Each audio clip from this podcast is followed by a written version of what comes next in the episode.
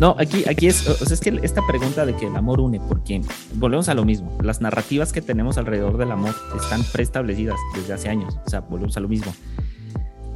Las películas, o sea, y películas me refiero a todas, o sea, donde de alguna manera se normalizan ciertas conductas hacia el amor, como por ejemplo puede ser la violencia, o sea, que lo, en Latinoamérica lo tenemos normalizadísimo y está garrafal, o sea, el amor violento, em, el, amor erótico, el, amor tipo princesas de Disney, el amor a la mexicana, o sea, de novelas, vuelvo a lo mismo, las novelas mexicanas, gracias Televisa y TV Azteca por traumarnos, este, el amor tipo Hollywood, o sea, también el amor gringo, el amor gringo de, eh, series como Sex and the City, incluso series como Friends, o sea, las, una serie que es Friends, por ejemplo, ellos conciben el amor de una manera muy liberal para el tiempo en el que se hizo esa serie, como que no todos se casaron, o sea, como que uno estaba bien solteros, las, las dinámicas de relaciones en, las, en esas series son muy raras, o sea, son como muy light, son como tienen sus problemas, pero sus problemas no son tan grandes como la amistad. Ahí es donde lo que tú decías, o sea, el vínculo central de, esa serie era la amistad, o sea, que eran amigos. Todo lo que sucede alrededor es como una consecuencia de el procurarse tanto, ¿no? el, ser amigos, el ser amigos, lo cual está bien, o sea, y creo, yo sí creo que el, parte del, amor, o sea, tiene que surgir, y como tú dices, de estos vínculos que van más allá de lo, de lo físico, sino que responden a un vínculo más trascendental, como dijera Platón, que en este caso pues puede ser la amistad. Entonces tenemos todas estas narrativas, Romo y Julieta en su tiempo, o sea, los griegos tenían una narrativa, los judíos tenían otra narrativa, Egipto tenía otra narrativa bien rara del amor también, o sea, entonces si entendemos a la narrativa, o sea, más bien al amor como algo estético, como algo, algo artístico, como también esto que aparentemente debería de unir, que no sé si debería de unir tampoco, pero si lo entendemos más o si lo pudiéramos bajar un poquito a esta cuestión de narrativa, la pregunta para cada uno de nosotros y cada uno se la tendría que responder es, ¿qué cuento me estoy contando de lo que es el amor? ¿Qué me estoy creyendo yo que es el amor y si esto que estoy creyendo me está beneficiando, porque tú, tú, tú lo bajaste súper bien, Santi, dijiste, o sea, el amor puede ser más sencillo de lo que realmente aparenta ser. Nada más que, como Nietzsche dijera, le ponemos tantas cosas encima, le ponemos tantas reglas. Es más, no me voy lejos, le ponemos formatos al amor. O sea, e, está... Y es que no existe tal cosa como un amor totalitario. O sea, es cambiante, el amor es cambiante, no es estático. puede empezar desde una relación física y meramente sexual y derivarse en una relación sentimental o al revés. Eh, nos puede llevar al matrimonio, pero no necesariamente nos puede llevar al matrimonio. O sea, no, no existe una regla como tal. Nada, existe un marco sobre el cual se, acciona o se ejerce esta, esta narrativa, pero el problema es que le creo yo, le, hemos puesto muchas normas, lo hemos enmarcado, lo hemos limitado. Y lo limitamos también bajo una reglamentación. O sea, tan es así que tenemos una ley que avala el matrimonio. O sea, y, y, es, y esta ley surge de las buenas costumbres a lo largo de la historia. Y al final del día, el matrimonio es un formato. El matrimonio es una institución legal, es un contrato. O sea, el papel que uno está firmando, la validez que tiene es una validez legal. No tiene otro tipo de validez. Contrato laboral. Es un, literalmente es un contrato social.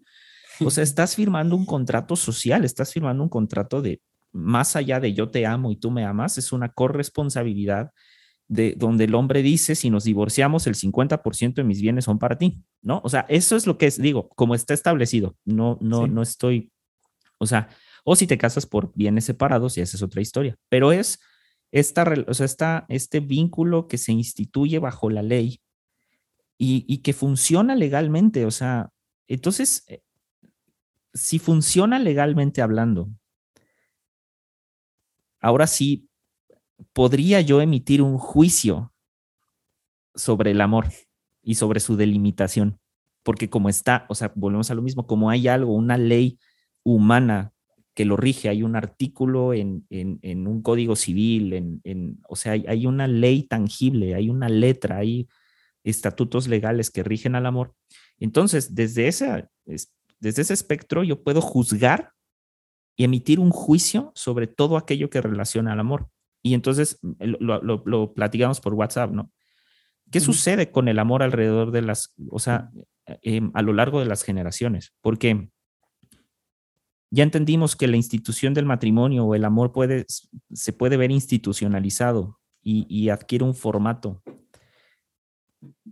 Pero ¿será que a lo largo de las generaciones, o sea, esta idea, a lo mejor en el tiempo de nuestros bisabuelos o de nuestros tatarabuelos, eh, habría sido literalmente como un invento de hombre blanco, así como de, o sea, para de alguna manera responsabilizarse de la otra persona con la que me estoy casando, digo, no sé.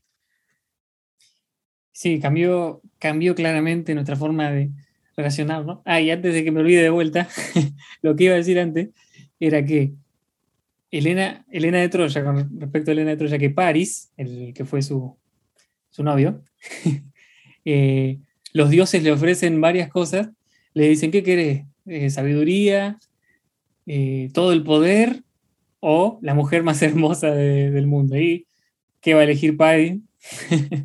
eligió a la mujer más hermosa del mundo, eligió el amor, ¿no? Es interesante también eso. Bueno, paréntesis, fin. sí, cambió la forma de entender, entender el amor y la forma de relacionarnos en general, también en parte porque, bueno, como decía, nuestros bisabuelos, nuestros abuelos y hasta nuestros padres quizá, eh, tuvieron, vieron, aprendieron también de las, experiencias anteriores, ¿no? Y también, obviamente, en el siglo XX, eh, más que nada, todo se empezó a acelerar los cambios. Como que con esta globalización llegaron a, nuestra, a nuestras mentes y a nuestra forma de ver el mundo formas muy distintas.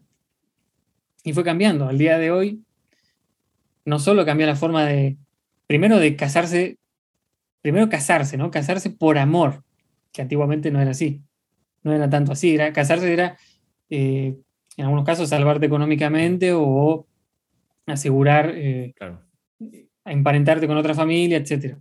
Y estaban arreglados muchos matrimonios. Primero fue poder elegir.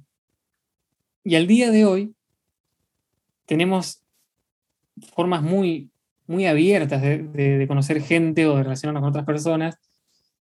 Por ejemplo, como lo hablamos también, el tema este de las apps de citas por medio de, bueno, las redes sociales primero, empezó por ahí la cosa y derivó en, las apps de citas, en las apps, en donde tenés la opción de conocer a alguien simplemente para, como decimos en Argentina, para agarchar, o para generar un vínculo.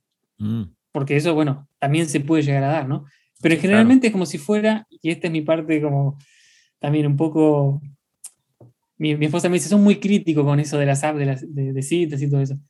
Pero yo lo veo como si fuera que vas al almacén y agarrás de la góndola lo que vos querés, ¿viste? Más o menos. Una cosa así. Como que vos podés elegir estar con quien, con quien vos quieras, solamente viendo el paquete, ¿no? el paquete, ves el paquete, bueno, me gusta, compro. Y vas, te encontrás con esa persona, etc. Es lo que comúnmente pasa, ¿no? Y lo sé por hablar con personas que, suelen usar la app. Yo nunca la usé, pero, pero lo hablé con personas que la usan y bueno, y me dieron la razón un poco en eso. Es como, es para, para eso, más que nada. Después hay otras apps que son más para, para gente que le interesa generar más vínculos y todo eso, ¿no? Pero qué loco que llegamos a una etapa en donde las relaciones van por ahí. Es como, no sé si existe en México Mercado Libre o... Sí, sí, sí. sí. Bueno, es como el Mercado Libre de relaciones interpersonales, donde vos podés conocer gente. Es muy loco, es muy para analizar también. Sí, claro, y, es, y volvemos a lo mismo, o sea, a, lo largo de cómo hay, han, han cambiado, o sea, los, los modelos en, de, de, las relaciones o cómo nos relacionamos con los otros, ¿no? O sea, ahora, la manera en, en cómo entendemos las relaciones interpersonales hoy, es lo que te decía, o sea, podríamos estar hablando de una especie de post-amor, o sea, en, en el sentido de, ahora ya no, volvemos a lo mismo, no existe esta cosa totalitaria que era antes el amor, ¿no? El amor se totalizaba en los tiempos de nuestros tatarabuelos, bisabuelos, incluso abuelos en el matrimonio. O sea, el matrimonio era como la totalización, la, la, la cúspide del amor. O sea, Luego en un tiempo, o sea, la, la, la cúspide de alguna manera del amor eh, pudo haber sido pues el tener hijos, ¿no? Que también era, se, se decía también que era como, ah, pues es, o sea, el tener hijos, no, ah, pues es parte del matrimonio, ¿no? Eso es parte de la, de la, ahora tenemos matrimonios que no quieren tener hijos, lo cual es totalmente válido. Pero antes eso se veía como, ¿cómo no vas a tener hijos? O sea, e, es, es como, es, literalmente es como, e, es que ahí es, eh, o sea, ya llegaste a la cima, ahora te falta llegar a la punta, ¿sabes? De la, de la montaña, o sea, ya llegaste a, e, y, es como la cereza del pastel, digamos, así es de alguna manera lo que corona en, ese entonces o lo que coronaba las relaciones personales, las relaciones del matrimonio. Y ahora, o sea, pasamos del, de un vínculo legal y, de, como te decía, de ahora poder emitir un juicio alrededor del amor, que es ridículo, ¿no? Porque al final cuando alguien se divorcia, por ejemplo, eh, tú no puedes llegar con el juez y decirle, eh, me voy a divorciar porque ya no hay amor. O sea, es como, no, te vas a divorciar porque quieres, no porque no es una causal de divorcio la falta de amor. Eh, o sea, no existe en la ley eso. Y se los digo como abogado, o sea, la falta de amor es, es me quiero divorciar, eh, pero no existe, no es una causal como la violencia, por ejemplo. La violencia es una causal de divorcio, el maltrato es una causal de divorcio, el maltrato psicológico, el maltrato hacia los hijos. O sea, pero el ya se murió el amor, eso no es una causal de divorcio, eso ya es un divorcio voluntario, no hay una causal que obligue al juez a dictaminar el divorcio, ¿no? O sea, entonces ya, ahora imagínate, o sea, ya le, ya le dimos permiso a la ley de emitir un juicio sobre el amor. Ahora, lo que tú decías, ¿no? Ahora estamos en esta etapa de post-amor, eh, donde existe lo que de alguna manera eh, Eric, Eric Fromm, hay una parte en su libro donde propone precisamente de que el, amor es una especie de intercambio y es este consumo de cuerpos, ¿no? Es estos amores por Instagram y amores por Tinder y amores por Bumble y todas estas aplicaciones, ¿sabes? Entonces, termina siendo una transacción, ¿sabes? Que no, literalmente, o sea, es, una transacción y, ni siquiera llega a ser una transacción afectiva. Es meramente una transacción de cuerpos. O sea, es el, literal, el ver una pantalla del teléfono y darle a la izquierda o a la derecha. O sea, es como, es un Instagram, o sea, es como, y sabes, ¿no? O sea, entonces terminamos ahora transitando a una, a una etapa donde eh, el vínculo, lo que tú decías, lo, que, lo, lo, sagrado de la relación, que es este vínculo que surge del platicar, que surge del conocerse, que surge del dolor ajeno, porque cuando, cuando seguramente cuando tú te dueles o cuando tu esposa se duele, pues, pues de alguna manera impacta porque es que existe ese vínculo afectivo. Si no existiera ese vínculo afectivo, entonces a qué estamos jugando. Pero es eso, o sea, termina el amor siendo, termina una especie de, de tráfico o de trueque en las personas a través de, este post-amor que estamos viviendo, ¿no? De esta superación de, vamos a superar la idea del amor. Eh, y entonces terminamos como haciendo muy pornográfica la experiencia de amar y ser amados. Tan pornográfica que eh, de alguna manera lo que yo subo a una red social de citas, por ejemplo, termina siendo una expresión falsa de quién soy. Porque no, no, volvemos a la cosa del ser, ¿no? La, o sea, la total, Heidegger, la totalidad del ser está en la muerte, o sea. Uy, qué lindo Heidegger. O sea, cuando, cuando ya no puedes ser nada más, eres, fuiste. Y lo mismo sucede en, en redes sociales, queremos como que de alguna manera hacer eso, que nos entiendan en nuestra complejidad en qué, qué te gusta, cinco fotos y una descripción muy absurda de quién y soy. mentirosa encima. totalmente, es pornográfico eso, es una mentira. nadie va a poner, tengo depresión, nadie me quiere, quieres estar conmigo, nadie va a poner Claro, me siento solo, no sé, o sea, nadie va a poner eso porque no es Necesito que me apapachen. Necesito un abrazo, gracias. Este, sí. o sea, nadie va a poner eso. Nadie, ¿qué vas a poner? ¿A qué te dedicas? ¿Dónde trabajas? Y si tienes, o sea, y ni siquiera qué trabajas, porque si no te gusta dónde trabajas, no lo vas a presumir. O sea, si no te da, así funcionamos. O sea, si no me gusta dónde trabajo, y, y, además yo tengo, por ejemplo, o sea, hablando de una persona, o sea, esta persona tiene problemas de depresión, tiene problemas para pertenecer a un lugar, o sea, tiene problemas, no tiene buenos skills sociales como mm. muchos amigos que se congregan en algunos lugares. Este, eh, o sea, no tienen buenos skills sociales. O sea, ¿qué vas a poner? Es como tú dices, o sea, vas a poner una mentira. Y luego, además, es quieres resumir en qué te gusta, 200 caracteres, ¿no? O sea, ¿quién eres? ¿Y qué haces? Es como de, o sea, neta, es imposible, no hay es Como un currículum. Eh, literal. Un currículum. O sea, literal. Entonces, imagínate, o sea, ya hacemos la experiencia de amar y ser amados una, una, una representación, incluso, además, hacemos cosas a veces hasta estúpidas por amor. O sea, citando un poco esta parte.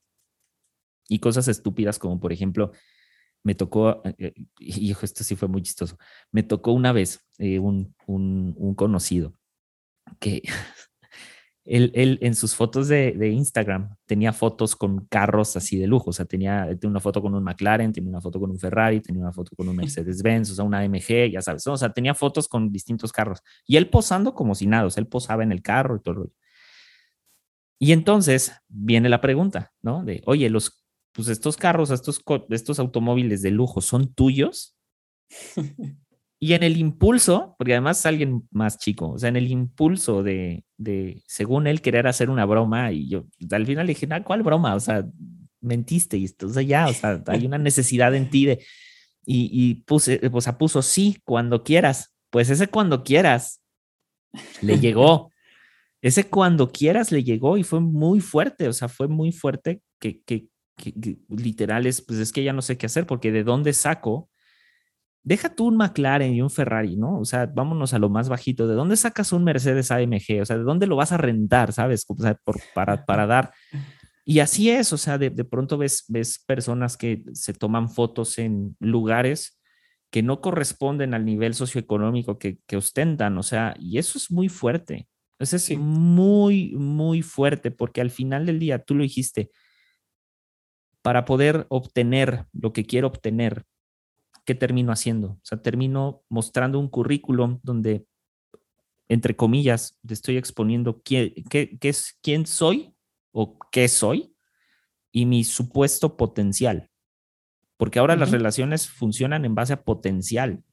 O sea, si alguien me puede mantener, por ejemplo, es más, y pongamos en duda esto, o sea, ¿de dónde surgen todos estos conceptos como la sugar mommy y el sugar daddy? Uf, uh, qué buen tema. ¿No? No sé qué, piensas, Fred. Sí, sí. Eh, es, tremendo. Pero también, si nosotros avanzamos un poco más, inclusive, ¿no? ¿Por qué hacemos lo que hacemos en las redes sociales? Eh, porque vos lo mencionaste la otra vez, inclusive nosotros publicamos cosas o hacemos cosas para también dar una imagen, que no está mal, o sea, es natural. Pero cuando lo hacemos buscando efectivamente agradar a alguien, y también pasa del lado de los que buscan efectivamente para buscar, para quizá para hacerle interesante a una persona, etc. Pero si avanzamos un poco más, ¿por qué tenemos que estar con alguien? Empecemos por ahí. ¿Por qué tenemos la necesidad o, tenemos el deber social de estar con otra persona? en mi caso, yo estoy porque quiero estar con una persona. Pero no no, no, no porque tengo que estar con una persona, porque tendría que estar con una persona. Eso lo, decidí yo, lo decidimos los dos, en este caso. No sé, el día de mañana nos separaban. Está acá mi esposa, por eso para. No acaban de me río. Amigos que están escuchando, ustedes no lo acaban de ver, pero acaba de salir algo volando a la cabeza de. No, este, Una rama salió volando. Una rama salió volando a la cabeza de Santi, por lo que acaba de decir. Pero sí, o sea, ¿por qué no podemos estar solos? O sea, para las personas que quizá están como con un tema ¿no? de, la soledad, la depresión, etc., es una buena pregunta para hacerse también. Eh, ¿Por qué tenemos que vender algo que no somos para, para creer que necesitamos algo que en realidad quizá no necesitamos? Uf, uf, uf. Y, es, y es eso, o sea, ah, y es que, a ver, es que, ¿quién no? O sea, ¿quién no anhela ¿sabes? Una relación, volvemos a lo mismo, en la narrativa, las narrativas de amor que tenemos, ¿qué nos dicen? El amor, o sea, es algo bello. Y sí, o sea, es difícil. pero es difícil. y sí, también es difícil, pero eh, acabas de hacer creo que la pregunta ideal, o sea, es, ¿realmente necesito en este punto del tiempo y espacio y vida, necesito esto? O sea, ¿estoy dispuesto a esto? Y entonces aquí ya viene un tema de prioridades. Vuelvo, o sea, vuelvo al mismo punto de la parte de cómo surge, por ejemplo, esa, estas necesidades del sugar daddy del sugar mommy. O sea, surgen precisamente por eso, por el lo que la otra persona me tiene que ofrecer en términos materiales. Y esto en, en Latinoamérica, bueno, también en Estados Unidos y en muchos otros lados, pero esto es súper común. O sea, de el, literalmente la mujer que se casa por un interés monetario, el hombre que también se casa por un interés monetario, eh, y que son relaciones que funcionan y que están en el, algunas, no todas, están en el entendido de que así es. O sea, el interés monetario va de promedio. Y entonces tú me das, o sea, tú me das lo que yo necesito a cambio de, y de alguna manera eso se vuelve casi como prostitución. Sí. O sea, ¿cuál es la diferencia? ¿Cuál es la diferencia? La única diferencia es que está legal, o sea, está legalmente bien visto y, como que entre que todos saben y nadie sabe y socialmente no tiene tanto o sea, prejuicio porque pues no es una persona que está en una esquina en la noche, ¿sabes? O sea, tratando de mantener, mantenerse a flote en la vida a través de, de, sexo, ¿no? O sea, me explico, o sea, digo, tiene sus pequeñas diferencias, pero en realidad no, no hay ninguna diferencia. Entonces, volvemos a lo mismo, o sea, a través de este tipo de, prácticas, creo yo, de, incluso cosificar el amor de alguna manera, como que ponerlo en, una red social donde no, no, no, muestro quién soy, donde muestro una imagen de aquello que no soy o de lo que creo ser, que además eso es otro tema. viene entonces una imposibilidad de, de, que el, amor sea naturalmente lo que es. Es como esta, de que existe el arte de amar, ¿sabes? Ya no existe el arte de amar, ahora existe el amar superficial, el amar a través de una red social. Y entonces el amor ya no surge como aquello que vivifica, sino ahora surge como aquello que satisface una necesidad, pero no da vida. Entonces, en palabras de Jean-Luc Nancy, eh, respecto al cristianismo, él tiene una frase y me la voy a, la voy a adecuar. Jean-Luc Nancy decía alrededor del cristianismo, dice, no es que, no es que el cristianismo eh, ya no tenga vida, sino que ha, dejado de hacer vivir, ha cesado de hacer vivir a la, Entonces el amor vendría oh. siendo hoy en día lo mismo. No es que el amor ya no produzca vida o ya no, ya no vivifique, sino simplemente ha cesado en este tiempo de un post-amor ha cesado de hacer vivir. Ya no tiene esta magia. En algunos casos sí, pero poniéndolo en estas cosas de redes sociales y, todo el rollo, dejó de dar vida. Ahora, por otra parte, en estas redes sociales lo que hay, o en este tipo de, amor en tiempos del Tinder, vamos a llamarlo así, em, como ya dejó de, de, vivificar, como ya dejó de ser algo vivo, donde yo me intereso por la otra persona verdaderamente, genuinamente, eh, a un largo plazo sin una pretensión inicial. ¿Qué sería entonces de una vida sin deseo? O sea, ¿sabes? O sea, es, ok, vamos a quitarle, vamos a dejarle la parte cursi del amor que es conocer a alguien, ¿va? Pero entonces, si, si desde el punto de vista del amor el el, uso del Tinder o el uso de estas, de estas aplicaciones, digamos que está mal porque pornografica la vida. La pregunta sería, entonces, si eso está mal, ¿qué sería de la vida sin el deseo? qué preguntaza. Eh, en realidad, en esas eh, relaciones, Tinder y las otras apps, como que no está el, el, deseo del amor, digamos, pero sí está, está en un sentido ficticio, me parece. Es como, como una fantasía, hay una fantasía ahí, como por detrás, ¿no? Como que se construye una fantasía de lo que está pasando en ese encuentro, en esa situación, en esos encuentros, quizá, no sé. como una narrativa que no es real para generar, ¿cómo decirlo? Generar ese deseo de manera artificial. Por lo menos por cierto corto tiempo. Después desaparece y chao, terminó. No hay dolor, no hay, no hay amor eh, profundo, digamos, no hay una relación profunda, entonces ya está, se acabó, no hay dolor, no pasa nada. Pero sigue estando. Ahora, yo creo que sin ese deseo directamente no, no puede existir ninguna relación, eh, no solo de, digamos, de, hombre-mujer o relación, digamos, afectiva sexual, sino tampoco de amistad, porque las amistades también hay un, deseo, un interés, digamos, de, dar algo a la otra persona, de que la otra persona te dé algo a vos, una reciprocidad en el amor, que se da en las amistades, se da en, sí, en la, gente que conoces, en diferentes relaciones. O sea, vos estás buscando eso también. Mm. Si no, ¿para qué te juntás con tus amigos, con tus amigas a, cagarte de risa, a tomar unas birras? vos estás buscando, estás deseando eso también. Pero sí, yo creo que sin el deseo directamente, como lo, lo, comprueba el experimento que hicieron los nazis con los niños, esto, sin la afectividad, no somos humanos. No podemos sobrellevar esta vida. No podemos eh, sobrellevar el relacionarnos con otros. O sea, no somos robots ni tampoco somos hormigas. Bueno, no sé si las hormigas tienen amor. Quizás sí. Sí, o sea, no, tendría sentido esta condición humana de amar y ser amado, ¿no? O sea, al final del día es como tú dijiste, ¿no? O sea, hey, tengo, tengo el deseo, ¿no? De compartir con mi amigo eh, eh, una comida, ¿no? Un buen asado, por ejemplo. O sea, eh, eh, o esto mismo. Este podcast, si no lo, diría, no lo haríamos con un cierto deseo, claro. ¿qué estaríamos haciendo? ¿Qué estaríamos trabajando?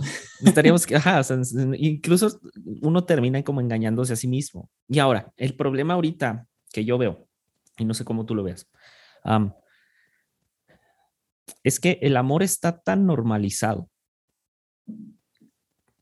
que el, el amor o el amar perdió esa magia que conllevaba el amar. O sea, ya está y, normalizado en este sentido. O sea, se, se, convirtió ya en un formulario y en una serie de reglas, ¿sabes? Donde, por ejemplo, hay, hay, hay un dicho que es como, quédate, quédate con la persona que te mire como no sé a quién, a no sé quién, ¿no? Que es un meme, o sea, e, ese tipo de cosas. O sea, es, es, es, es, como, si el, como si la mirada fuera un estándar, ¿sabes? Dice que es un meme, pero mucha gente se lo toma en serio. sí. Como si, por ejemplo, en el caso la mirada fuera un estándar para el amar. Como si todas las relaciones tuvieran que tener la misma reglamentación. Eso no es cierto. O sea, y, yo lo veo, eh, lo, veo en distintas relaciones, ¿no? Yo veo, por ejemplo, eh, parejas que se llevan muy bien, por ejemplo, y muy bien en el sentido de son respetuosos entre ellos.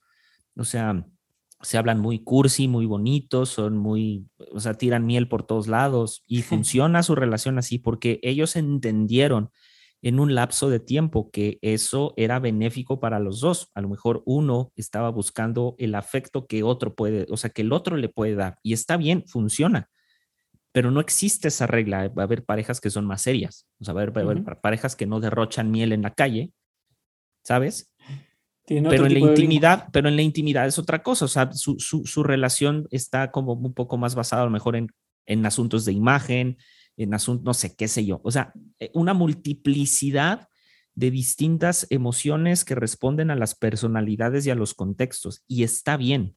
El problema es que hoy en día hemos normalizado dos cosas. Uno, hemos normalizado las conductas que surgen alrededor del amar. Entonces ahora volvemos a lo mismo. El amar es un checklist, o sea, es como de, ah, bueno, es caballeroso, check. Es, o en el caso de las mujeres, ¿no? Por ejemplo, o sea, de los hombres hacia las mujeres, ah, bueno, no sé, me habla bonito, check. O sea, esas cosas es como, ¿quién les dijo que es así? O sea, ¿quién les dijo que es un checklist? No es un checklist, es una experiencia. Volvemos a lo mismo, es una narrativa que se construye.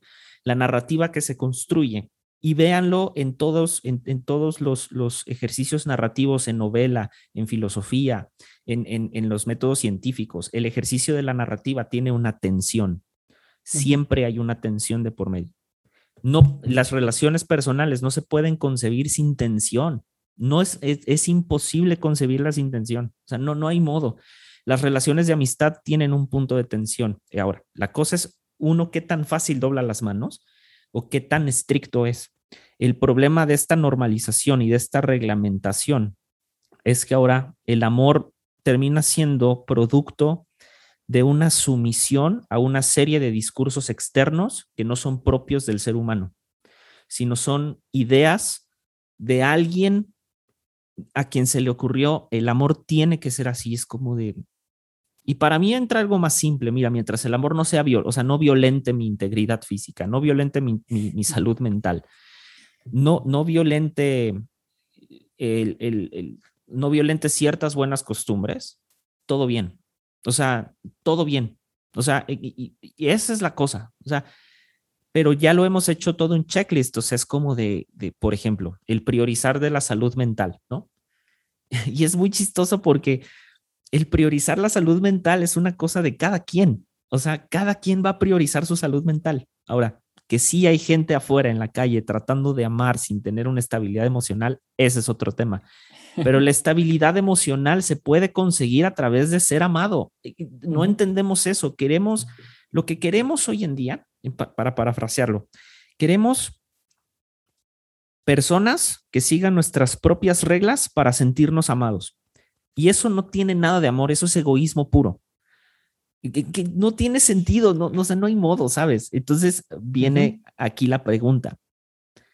Bajo estas reglas, estos discursos externos, creando esta religión, porque ahora ya parece hasta dogmático la forma en la que se ama hoy en día. ¿Existe plenitud en el amor? Vos y tus preguntas. Mira, recién me, vino esta frase de Nietzsche que dijo, siempre Nietzsche, ¿no?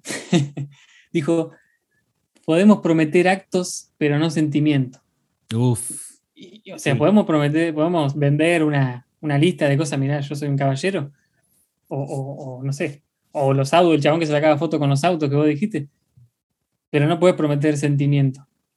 Y, para la persona, para otra persona que está buscando eso, nadie te puede prometer sentimiento. Eso es algo que se construye, se desarrolla. Como una plantita, vos vas regando la plantita de cannabis hasta que va creciendo. Y la pregunta de que hay plenitud en el amor, ¿no?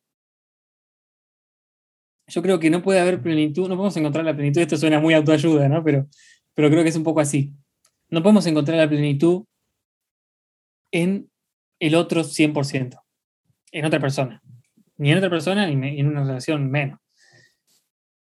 Podemos encontrar la plenitud desarrollando nosotros nuestra, nuestra propia satisfacción por, por ser nosotros mismos. Claro. Y suena un poco egoísta, ¿no? Pero estar con otra persona porque nos amamos a nosotros mismos. Y también, por supuesto, amamos a otra persona, queremos a otra persona.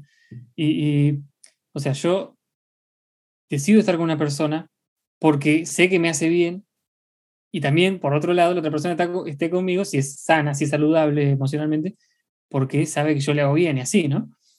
Y tiene que ver con eso, o sea, estoy con otra persona porque quiero, en resumen, porque quiero y sé que me hace bien.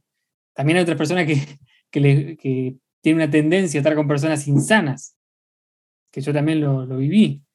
y muchas veces tiene que ver con los traumas, ¿no? Sí. Vos decías esto de, también de la plenitud, ¿no? Pero yo pienso, yo sufrí, ponerle parte de mi papá, cierto abandono, ¿no? Abandono directamente. Y, y uno arrastra con todos esos traumas, por ejemplo. Y uno dice, no, eh, se pone como más que nada cuando es más chico, ¿no? Como más, más firme ciertas cosas, no, vos me vas a abandonar, ¿no? Con ciertas inseguridades, con ciertas, sensible en ciertas áreas, ¿no?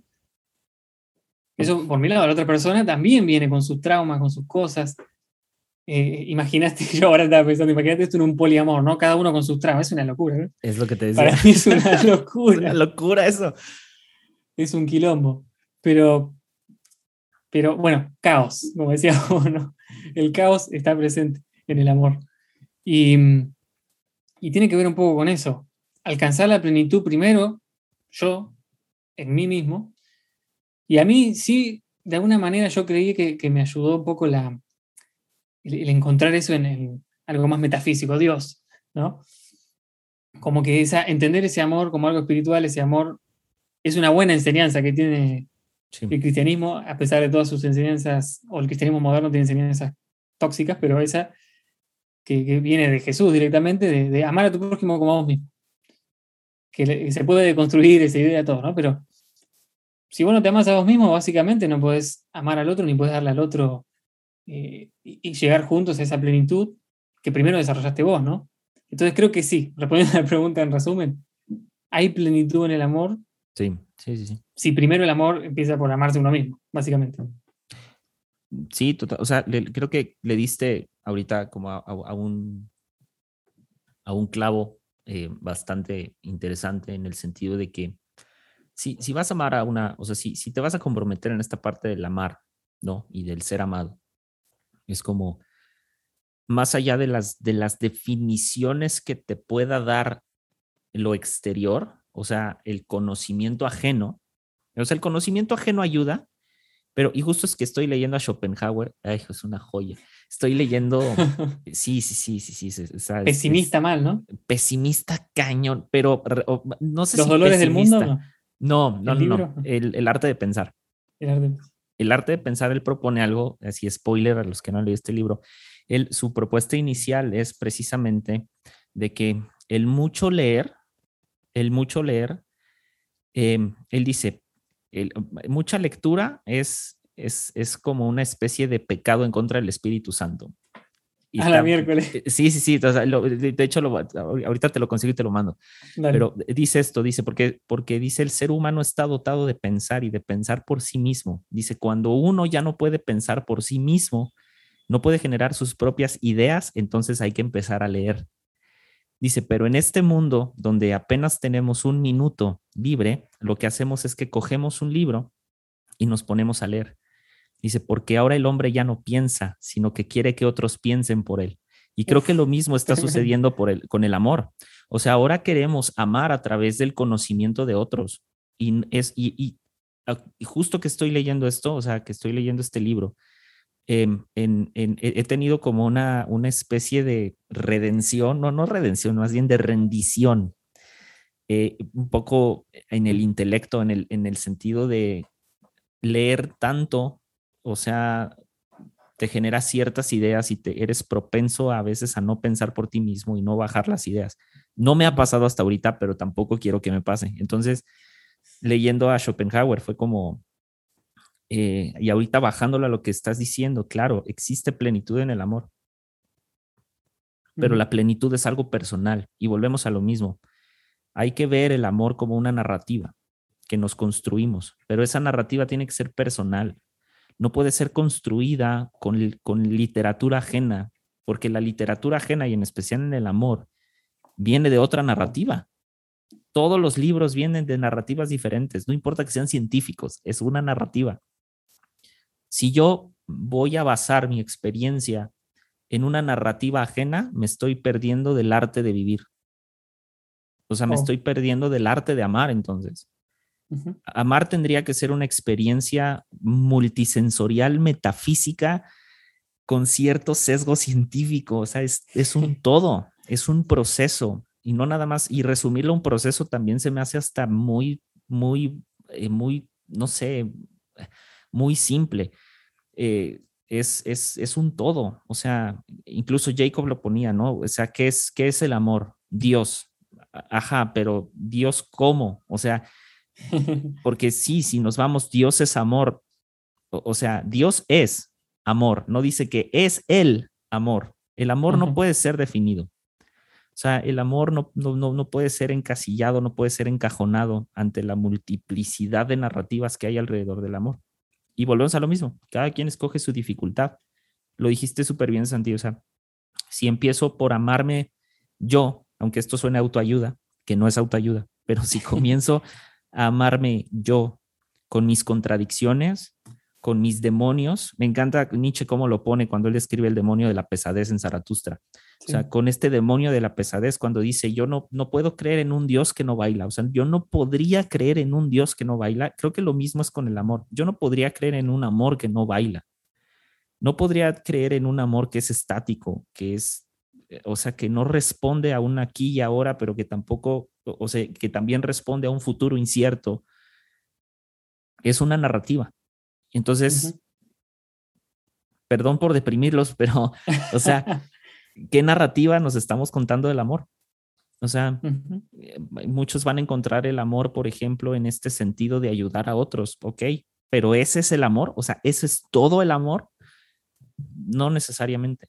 ¿Qué narrativa entonces? ¿Cómo estamos viendo al amor? ¿Como una narrativa o desde un punto de vista como muy simple? Que creo que para mí ahorita es, ese es el punto, o sea, de hemos normalizado a través de narrativas ajenas el amor, ¿no? Y ese es un, ese, ese ya es otro tema. Sí, y, lo que mencionaste recién, o sea, del amor eh, relacionado al amor al prójimo. O sea, el servir a otro, por ejemplo, ¿no? Decir, voy a servir a, otras personas, voy a hacer el bien a otras personas, ayudar a otras personas. y, depender de eso para estar, entre comillas, lleno de amor también termina siendo, yo lo experimenté, termina siendo ¿no? insatisfactorio en cierto punto, ¿no?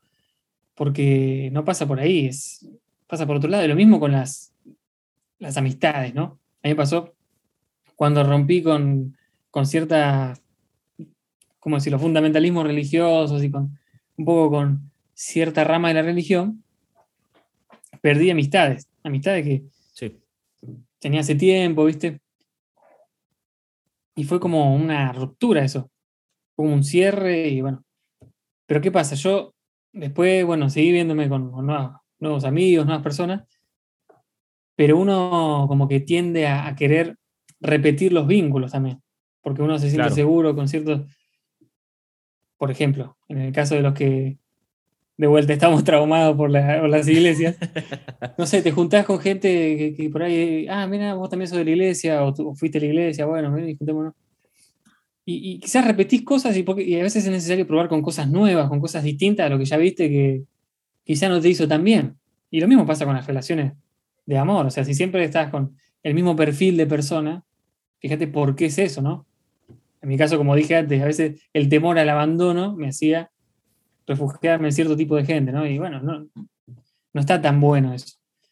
Eh, sí, terminó siendo un poco prédica este, este final, pero bueno, es lo que hay, ¿viste? Es lo que hay. Sí, amigos, perdón por deprimirlos. Somos, eh, somos predicadores frustrados nosotros. Sí, ándale. no, ah, híjole, ¿qué, ¿qué, tema. Yo creo que este tema da para mucho más, mucho más, mucho más. Y hablando precisamente de la amistad, hablando precisamente del amor romántico, del noviazgo, del matrimonio, eh, lo que decías, ¿no? De cuestionar las relaciones monogámicas y cuestionar las poligámicas y entrar en esta, en este tiempo donde el postmodernismo está haciendo que todo sea post entonces, en este post amor, este, ah, disfruté mucho esta plática. Esto está, da, da, para más. Yo también.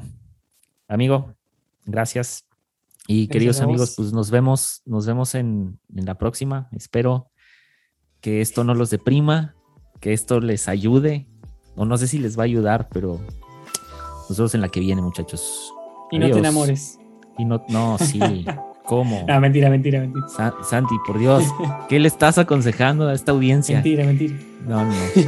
No, me gustó cómo cerraste el episodio pasado de disfruten carajo. Exactamente, creo que es. Amén, amén. Amén, carajo, entonces. Amén, carajo.